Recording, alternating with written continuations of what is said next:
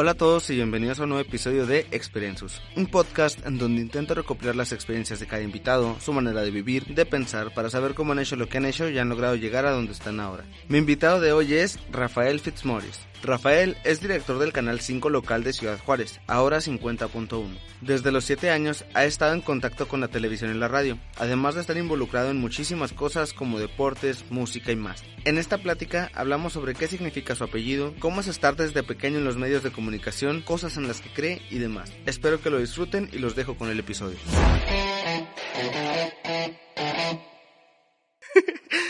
Licenciado Fitzmaurice, bienvenido a un nuevo episodio del podcast. Eh, ¿Cómo se llama el podcast? Se llama Experiences. Es un nombre medio extraño. ¿Ex qué? Experiences. Experiencias. Ajá, sí, porque eh, pues trata sobre experiencias de los invitados y así. No, no, si la experiencia la entiendo, pero el us. El sus, porque me, llamo Jesús. Ah, ok. Porque decía de sí, el, no, no, la etimología no es latina, entonces dije yo, experiencias. Está bien. Sí, pues muchas gracias por haberme aceptado la invitación y por aceptarnos aquí, aceptarme pues aquí en su oficina. Adelante, Jesús. Quiero comenzar eh, primero preguntándole qué es, de dónde viene el apellido Fitzmaurice. ¿Qué, qué significa? Fitzmaurice tiene una historia muy, muy, muy antigua. Cuando se van a las cruzadas, Enrique, digo Ricardo Corazón de León, el rey de Inglaterra, y lo agarran prisionero los saracenos. Se quedan dos franceses, dos galos, que tú sabes que entre sajones y galos hay una historia muy larga, eran a ratitos amigos, a ratitos eran enemigos, eran primos y bueno. Entonces, Maurice y Gerald, que eran dos caballeros franceses, se quedan con, con Ricardo Corazón de León hasta que termina su prisión. Cuando regresa a Europa y regresa al reino, ¿sí?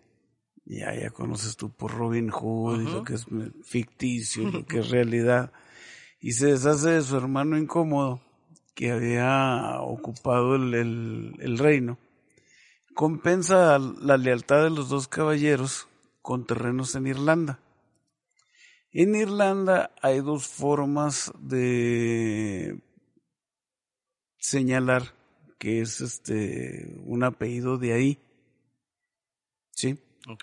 Es el apóstrofe o apóstrofe o Jara, por ejemplo. Okay. Sí, o Grady. Ya, ya, ya. Que eran hijos de Jara, hijos de Grady. Okay.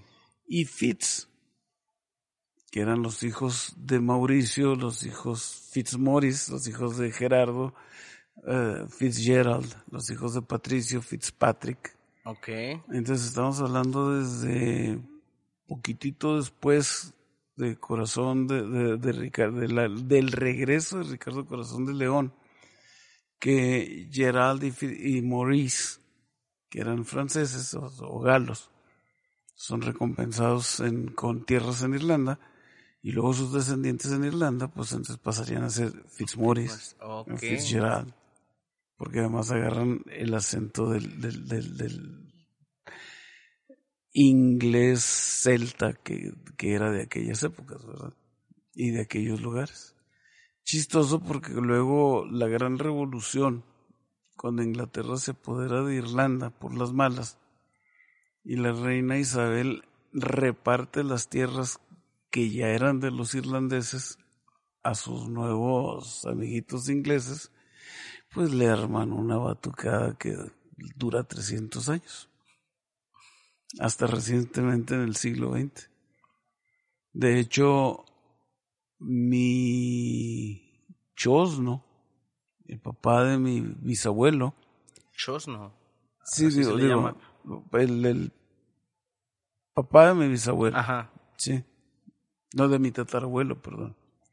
Tiene que salir corriendo de Irlanda porque ya lo andan buscando los ingleses por la revolución. Ajá ya, ya, ya lo traían muy ubicado. y se va a Sevilla, se casa y dos de sus hijos se vienen a la revolución. Yo creo que les gustaba mucho los trancazos porque se, se, se vienen a, la, a México en épocas de la revolución, en 912. Okay. Así es como llegan los Fitzmaurice a México. De hecho, somos la última generación en que todos los Fitzmaurice somos primos. Antiguo, digo, o sea, tan separado como quieras, ¿verdad? Primos hermanos, o primos segundos, o primos terceros, o primos cuartos, pero, pero estábamos todavía, mi, mi última generación, si era Fitzmaurice en México, era pariente fuerzas. Okay. Ya mis hijos ya no, ya los hijos de, mis, de, de, de todos ellos ya no. Ya no entran. Ok, bueno. Eh, licenciado, lo conocemos por eh, ser una institución en la televisión. Este, mucha favor, gente, ¿qué me haces? mucha gente creció viéndolo, viendo sus noticias, este, y lo conocen por que traía equipos de básquetbol, que traía por, por las toreadas, por todo eso.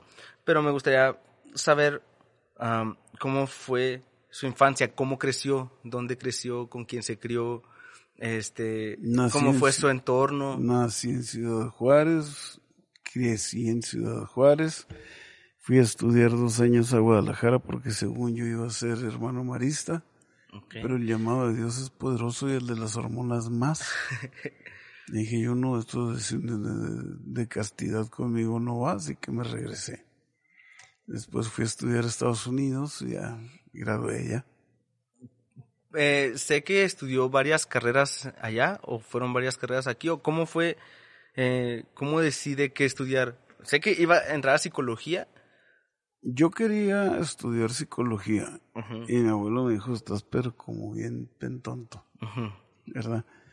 Entonces yo estudié comunicaciones, estudié negocios y estudié mercadotecnia por requisito de mi abuelo, don Pedro Meneses Hoyos, y aparte tomaba clases de psicología, pues porque quería saber lo que le gustaba. era, quería saber de cómo iba ese rollo. Entonces, cuando yo graduó, graduó como con 2.700 créditos, ¿Y cuántos eran para graduarse? 1.200. No, pues. no, pues sí.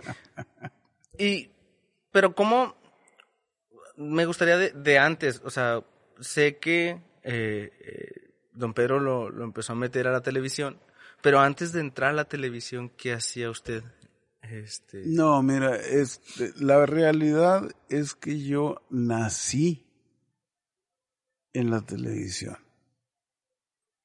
O sea, XJ nace en 1954, yo nací en 1956. ok, O sea, yo a los 6, 7 años yo jugaba con las cámaras de televisión, yo jugaba con las grabadoras. Hay cosas que existían entonces que, que ahora ya ni existen. Por ejemplo, se te- había dos proyectores de cine, de películas de 16 milímetros, y uno de slides, con un espejo que iban hacia una cámara. Entonces tú las películas que veías, las veías en tu, en tu pantalla, pero estaban entrando por lo que se llamaba una multicadena, que no era más que una serie de espejos que le daban la imagen con precisión a la cámara de lo que estuvieras proyectando en dos proyectores de cine y uno de slides, o sea, de película 35 milímetros fija. y cómo, Y todo eso lo sabía manejar 7, 8, 9 años, 10 años, o sea, sí, porque pues me está diciendo que ahí es donde creció, sí.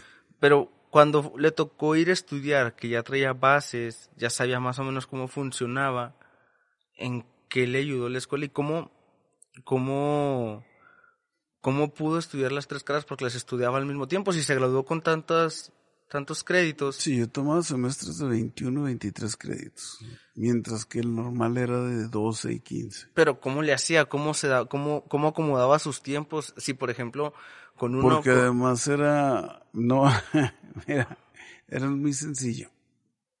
Hay personas que tienen que trabajar para pagar sus estudios. Ahí me los pagaba mi abuelo.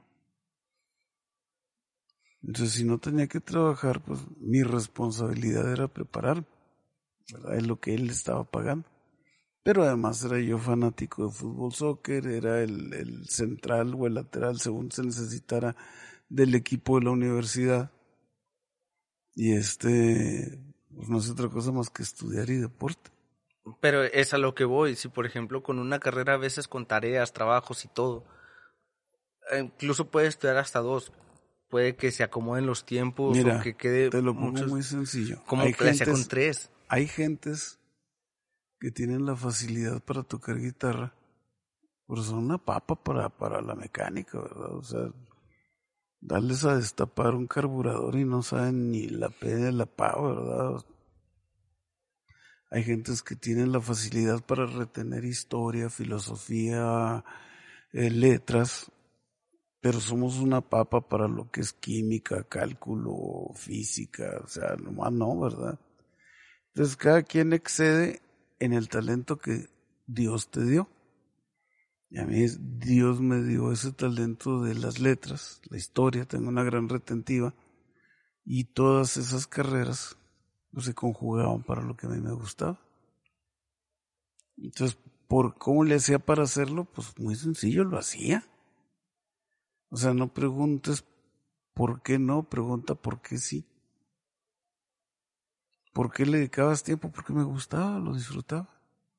Sí, no, no, no es de por qué le dedicaba sin- por qué le dedicaba tiempo, sino el cómo organizaba todo para aún así tener el tiempo para jugar, para La hacer sus única deportes. experiencia desagradable fue el año que gradué, que tuve siete pruebas finales en tres días y ninguno de los maestros me la quiso cambiar.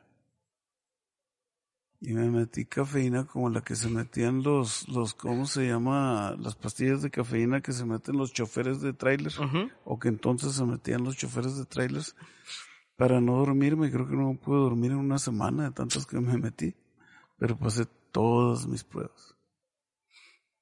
Y después, ¿fue antes o después el que se metió, que tuvo estudios militares? como No, a, ver, cuando yo regreso de Guadalajara, Ajá.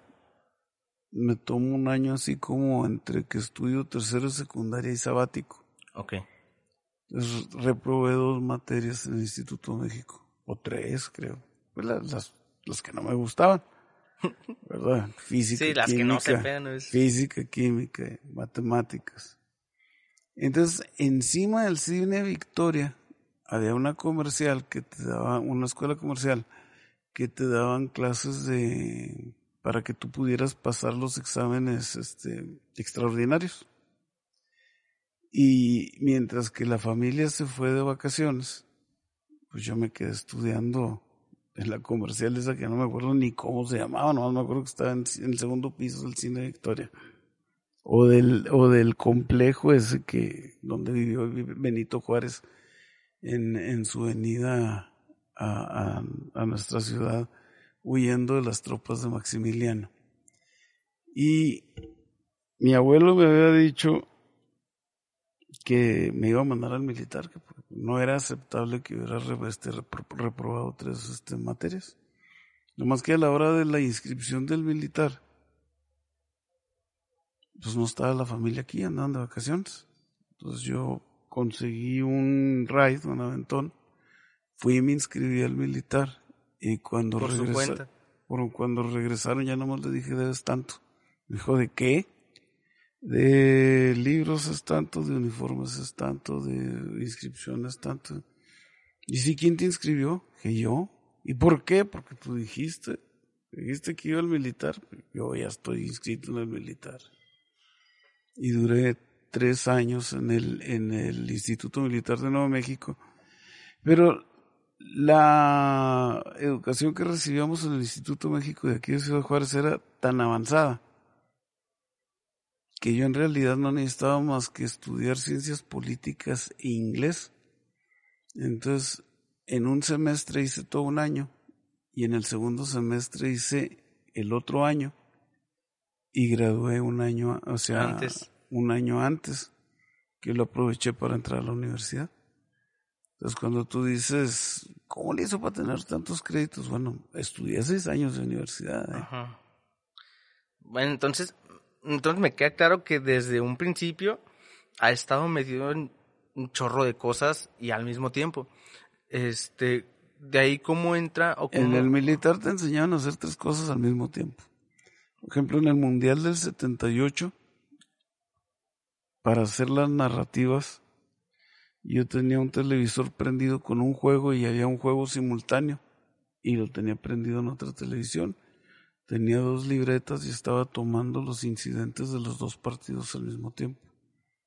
Acá foul, foul, acá gol, gol, acá este, cambiaron a Perengano por Sutano, Perengano por Sutano. O sea, tenía la capacidad para hacer. Entonces, ¿cómo entra o cómo llega a... De ahí, ¿qué, qué fue lo que, que, tuvo primero? De ahí supe que, sé que tuvo un equipo de básquetbol, sé que ha toreado, pero, pero ¿cómo, ¿cómo llega a eso? O sea, ¿en qué momento o después de que se inscribe o la familia, aprende? O, la familia siempre fue taurina. Ok. O sea, no taurina en el hecho de que estuvieran involucrados, que fueran toreros o que fueran ganaderos o nada de eso, simplemente les gustaban los toros. Verlos nada más. Verlos, o sea, Canal 5 en aquellas épocas de Ciudad Juárez transmitía las corridas de la México. Entonces era común que nos reuniéramos en casa de mi abuelo a comer y después veíamos la corrida. Ok. Y entonces, una vez vino un matador de toros, que a la postre fue matador de toros, que era novillero, Gustavo Ibarra, y trajo al cantante Napoleón, Napoleón Ruiz, hicieron un festival, y yo me reí, dije, parecen ratones con cuernos, y les piqué el orgullo. Entonces me, me llevaron a torear. Dijeron, o sea, si crees que es fácil, vente. Y fui. Y la primera vez que toreé fue sin luz eléctrica a las 12 de la noche en unos corrales del rastro. Oscuras. No, pues con la luz de la luna. Y me gustó. Y como dicen en el argot taurino, pues me entró el veneno. Más que para entonces, pues yo ya tenía 30 años de edad y pesaba 300 libras. O sea, me, lo, me, hubieran, me hubieran dicho cuando estaba delgadito que jugaba fútbol y me hubiera ido mucho mejor. Pero me gustó y entonces como aficionado práctico y en calidad de aficionado práctico, pues toreé todo lo que pude. Mm, ¿En dónde le daban, le daban la oportunidad de torear o había como especie de que... Eh... Aquí en Juárez ni el que pagara su novillo toreaba. Ok. O sea, si me explico, una cosa es una corrida de toros profesional en donde te pagan por torear. Y otra cosa es un festival de aficionados prácticos en donde básicamente te dicen, bueno, pues mira, aquí tienes 100 boletos, véndelos y con eso pagas tu toro. Ok. Y ahí hay, hay gente que le dice, bueno, puedes hacerlo de esta manera o de esta manera te sale mejor o sea, entre tantas, tantas, o entre las personas que están ahí toreando, se daban consejos, se ayudaban o como... Pues, sí, no, mira, Ciudad Juárez es mucho más taurino lo que la gente se da cuenta ahora, o era mucho más taurina. Por pocas gentes saben que el récord mundial de más corridas de toros en un año, o más festejos taurinos en un año, lo tiene Ciudad Juárez. No lo tiene Madrid, no lo tiene Sevilla, no lo tiene Valencia, no lo tiene Lisboa, no lo tiene ninguna de las ciudades de Francia donde se torea, no lo tiene el Distrito Federal, no lo tiene Guadalajara, lo tiene Ciudad Juárez. ¿Por qué? Porque ¿cuántas semanas tiene la, el año? 52. Y de aquí se dieron 56 festejos en un año. Ah, y me preguntarás por qué y te lo voy a contestar. Había dos plazas de toros que competían la Monumental y la Alberto Valderas. Entonces, un mismo domingo tú podías escoger si ibas a ver toros a la Valderas o ibas a ver toros a la Monumental. ¿Había diferencias entre los dos? O sea, ¿cómo elegía cuál ir? Bueno, finalmente la Monumental que tenía 12 mil, una capacidad para 12.400 eh, espectadores, este se impuso a la Valderas que tenía una, una capacidad para 7500 por simple economía. pues te pago más a los toreros. O sea, el mismo torero que a ti te funcionó hoy, yo le pago 50 pesos más, o 500 pesos más y me lo traigo mañana. Ok. Y así fue como la Monumental se deshizo de la competencia de la Valderas. Ok. Y luego, ¿en qué momento llegan los gallos? O, bueno, antes de pasarme a eso, ¿qué, piensa de toda la gente o cómo ha estado de, de las personas que están en contra de que los toros y que este y que el otro? Mira, yo estoy chapado a la antigua. Yo puedo entender que a ti no te guste algo y defiendo tu derecho a que no te guste. Y defiendo tu derecho a no asistir. No entiendo, no, no, no concibe en mi mente que tú quieras impedir que algo que a mí me gusta no se haga. Este, no se haga nomás porque a ti no te gusta. Vamos a suponer que el mole poblano a ti no te gusta. Y se te hace una injusticia que maten a los pollos para hacer mole, poblano. Entonces tú vas a imponer que nadie coma mole poblano porque pobrecitos pollos. Dices tú, pues no lo comas tú y ya. Deja de estar fregando, ¿verdad? A mí me gusta el mole poblano, yo voy a comer mole poblano, pero no te obligo a comerlo. Entonces es lo mismo, o sea, yo soy gallero desde que tenía 11 años de edad. ¿Desde entonces pelea gallos y así? Sí. ¿Desde los 11? Sí. Sí, porque simplemente una persona que vino a trabajar con mis abuelos en una casa de campo que tenían mis abuelos había jugado con el Oro, que era un equipo de primera división de, de aquellas épocas en Jalisco, ya desapareció. Y esa persona, pues en primer lugar fue el que me, me, me ayudó a perfeccionar el, el, fútbol. Sí. Y una vez le mandaron, le mandó su familia un gallo y una gallina. Yo tenía pollos y patos y, y gallinas, pero de las de huevo, de las de carne. Porque si yo sacaba nueve puntos arriba, nueve sobre diez, mi abuelo me regalaba un dólar por semana. Y casi siempre sacaba nueve días. Entonces, ahí cerca del canal estaba el mercado, la antigua presidencia municipal, que se quemó como cuatro veces. Y vendían pollitos y patitos, pues entonces y compraba pollitos y patitos y comida. Y luego ya cuando eran muchos, pues me corrieron con todo y patitos y los llevé a la casa de campo.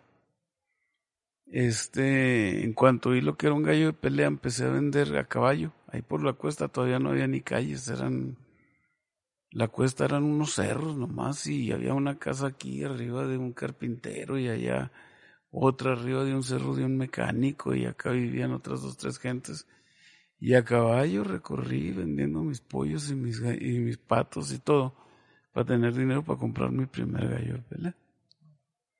Y con lo que ese gallo me dio. ¿Cuánto le costó el primer gallo de pelea? El primer gallo de pelea de aquellas épocas estaba el dólar a 12.50. Uy, no.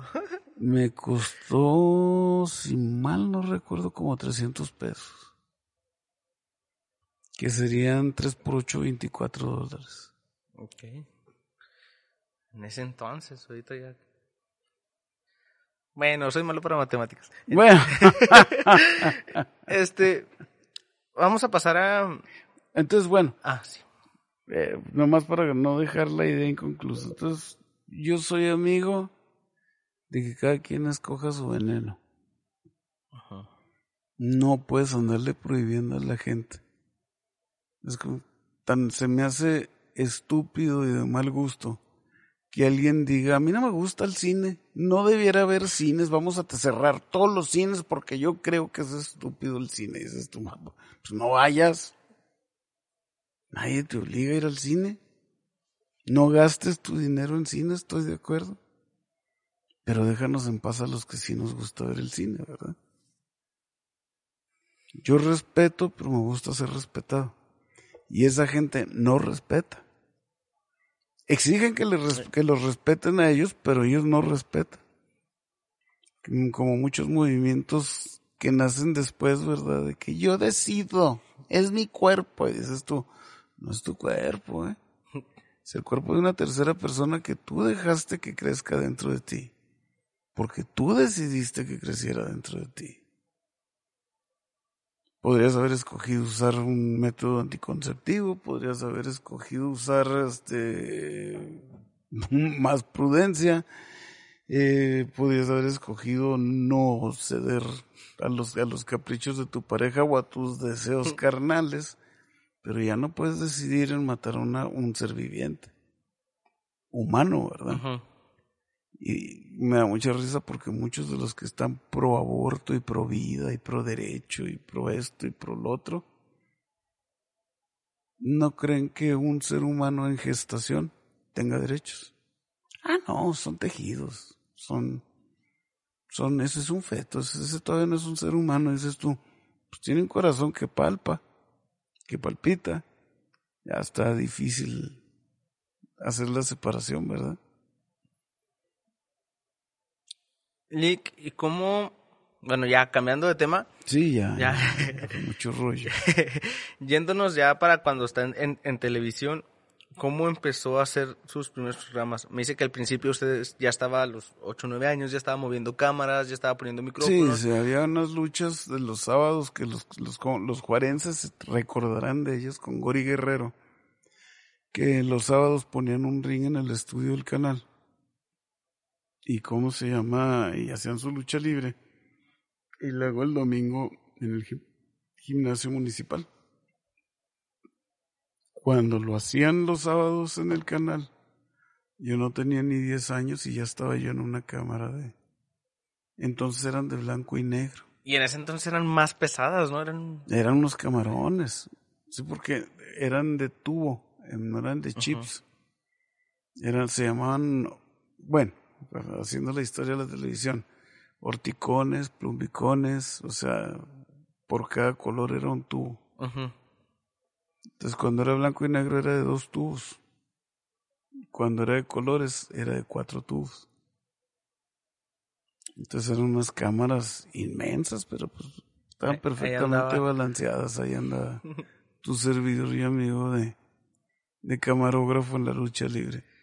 ¿Y en qué momento pasa a no sé qué, cuál fue su primer programa o qué hizo primero una entrevista? Cuando tengo 15 años me dan la oportunidad de ser productor de radio. Ok. XJ Radio, que después fue la rancherita, creo.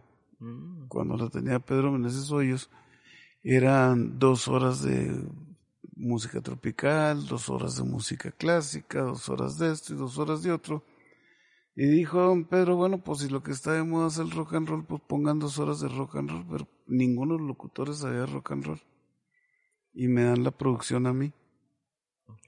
Entonces yo consigo los discos, los programo, lo que se está oyendo, lo que está de moda. Y a los locutores les daba mucha flojera estar en un programa de una música que no les gustaba. Que no, conocían, pues. Entonces me enseñaron a usar la consola y me dejaban dos horas ahí. Entonces yo era el locutor, y ya no, ya no era nomás. ¿Las presentaba o nomás las ponía? No, no, no. Era presentar y hablar y todo. Sí, sí, sí, sí, sí. Y ahora desde Woodstock viene Santana con Evil Ways. Y no, no, no, sí, pues ahí empezamos a echarle. Pero, ¿cómo fue ese primer programa? Porque, por ejemplo, yo, al menos, yo eh, ando con esto. Mira, al principio pues empiezan los nervios, empieza de que se traba, tenía cosas así. como locutor la primera hora de Demetrio Mora Jiménez. Y Demetrio Mora Jiménez odiaba el rock and roll. Y en la segunda hora tenía yo a Héctor Noriega y al Güero Favela. Y los dos odiaban el rock and roll.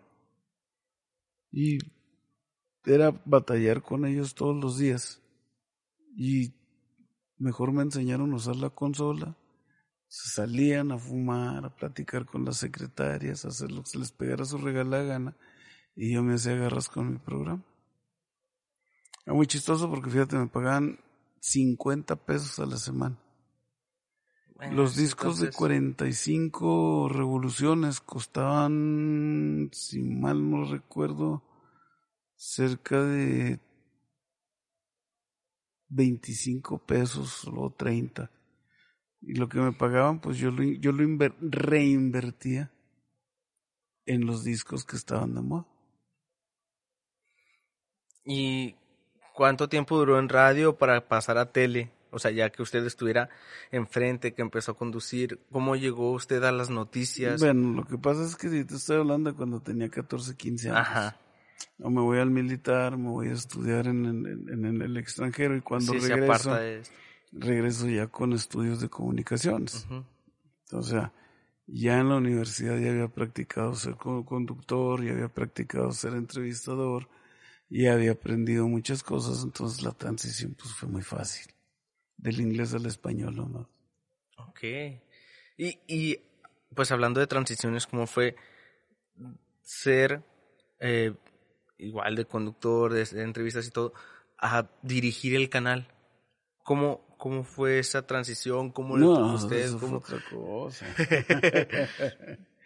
no, es que dentro de los estudios que, que, que llevé, pues, llevaba la administración de empresas Ah, okay. Y mi abuelo ya era un hombre grande, ya estaba cansado y tenía un administrador y yo le decía, así no va, y así no va, y así no va. Que ya tenía visto que era lo que estaba medio... Sí, temperamental yo y temperamental mi abuelo, yo le, le, tiré el trabajo tres, cuatro veces, le dije, no, pues, pues para estar hasta haciendo cochinadas, no, ya me voy. Y me iba y me ponía a conseguía trabajar en Estados Unidos y trabajaba en Estados Unidos. Y luego me mandaba a llamar. Y pues, tenías razón, no estaba así. ah, verdad, bueno. Lo volvíamos a hacer y volvíamos a empezar. Y no me acuerdo cómo se llamaba. Había un periódico aquí que se llamaba El Correo. Cuando Arnoldo Cavada intenta quedarse con la estación y entra con judiciales y ametralladoras, una cosa horrible, bueno, parte de la historia. Y desde luego, pues don Pedro se defiende en los juzgados, eh, se, queda con su estación. Puso una persona que dirigía el correo, que era un diario de aquí, pero pues estaba totalmente acartonado, es totalmente distinto escribir una noticia que relatarla. No, olvídate, que yo era horrible, era estar viendo el día de hoy en uh, Nueva York. El presidente de los Estados Unidos declaró que así, pero, pero acartonado, acartonado, acartonado. Y entonces ahí fue donde probaron dos, tres gentes que, que no tenían estudios de comunicaciones. Tendrían la buena voluntad y tendrían las ganas de ayudar a mi abuelo, pero no, mm no, no, no, no, no daban el ancho. Y por ahí me colé yo y me colé como director de noticieros. Ok. Dije yo, es que la cosa es así, las historias deben de ser así, el periodismo se hace así. El, que estableció fuentes, el que estableció pools de información, todo lo que se hacía en todo el mundo menos aquí, pues venimos a imponerlo nosotros pero porque lo traíamos de escuela. Sí, ya lo traía estudiado. Bueno, Lick, eh, se nos está acabando el tiempo. Voy a pasar a una parte de preguntas finales. O sea, la pregunta Pregunta lo que quieras mientras que no te pases del tiempo. La pregunta es concreta, la respuesta no tiene que ser tanto. Sí. Eh, ¿Cuál es la mejor decisión que ha tomado? La mejor decisión. Puede ser laboral, personal, lo que usted piense que es, ¿cuál es la mejor decisión que usted ha tomado? No, no puedo. Mira, en la escuela militar te enseñan una cosa, a tomar decisiones. no es importante que tú tomes la decisión correcta si te toma tres semanas llegar a ella. Lo importante es que tú puedas resolver un problema en media hora. Ya tomaste una decisión. Luego decisiones que aparentemente fueron muy buenas. Al paso del tiempo te das cuenta que no fueron tan buenas.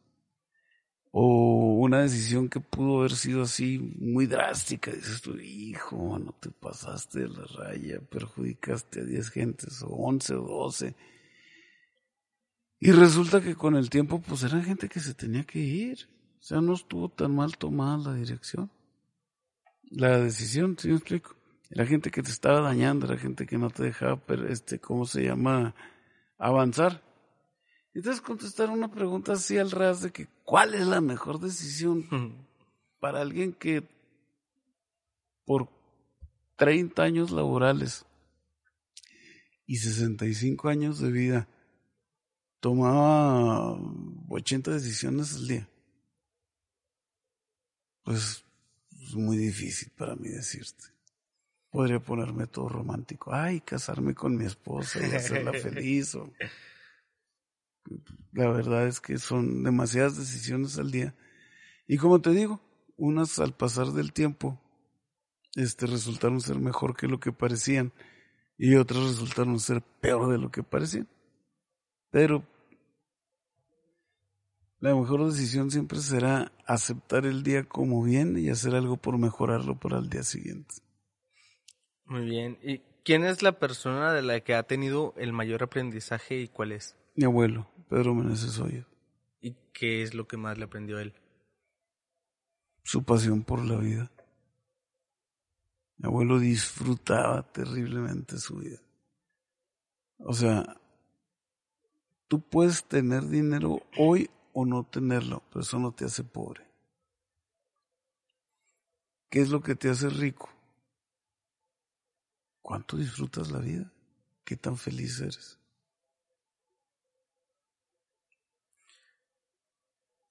A lo largo de su vida ha tenido un montón de aprendizajes, volvemos a eso. Si tuviera que quedarse con uno, ¿cuál sería? No, hombre, no, no, no. Mira, si yo te contara todo lo que yo he hecho, vas a creer, vas a creer que te estoy mintiendo.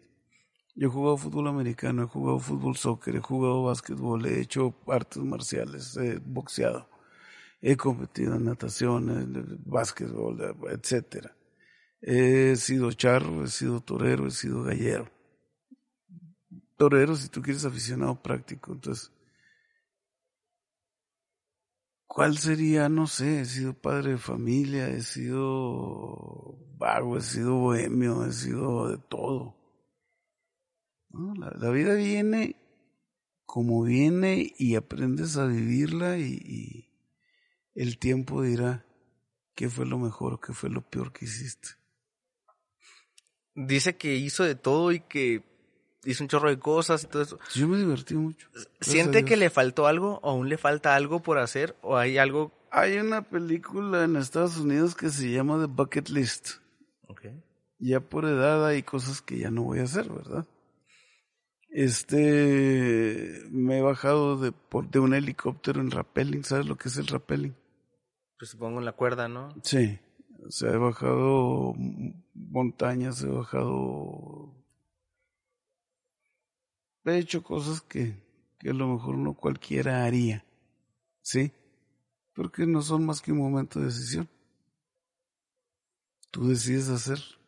Me da mucha risa una vez que fuimos, estábamos en Cancún, íbamos a bajar a bucear a 20 metros. Pero había que ser el primero en tirarse y todo el mundo que se tire Rafa, que se tire Rafa, que se tire Rafa así porque pues el más loco. Ya si no le pasa nada, entonces nos tiramos los demás. Así. Pero, no, yo me lo he pasado muy bien. O sea, ¿cómo contestarte la pregunta? Bueno, no, no cambiaría nada de lo que he hecho como lo he hecho. Todo ha sido por algo.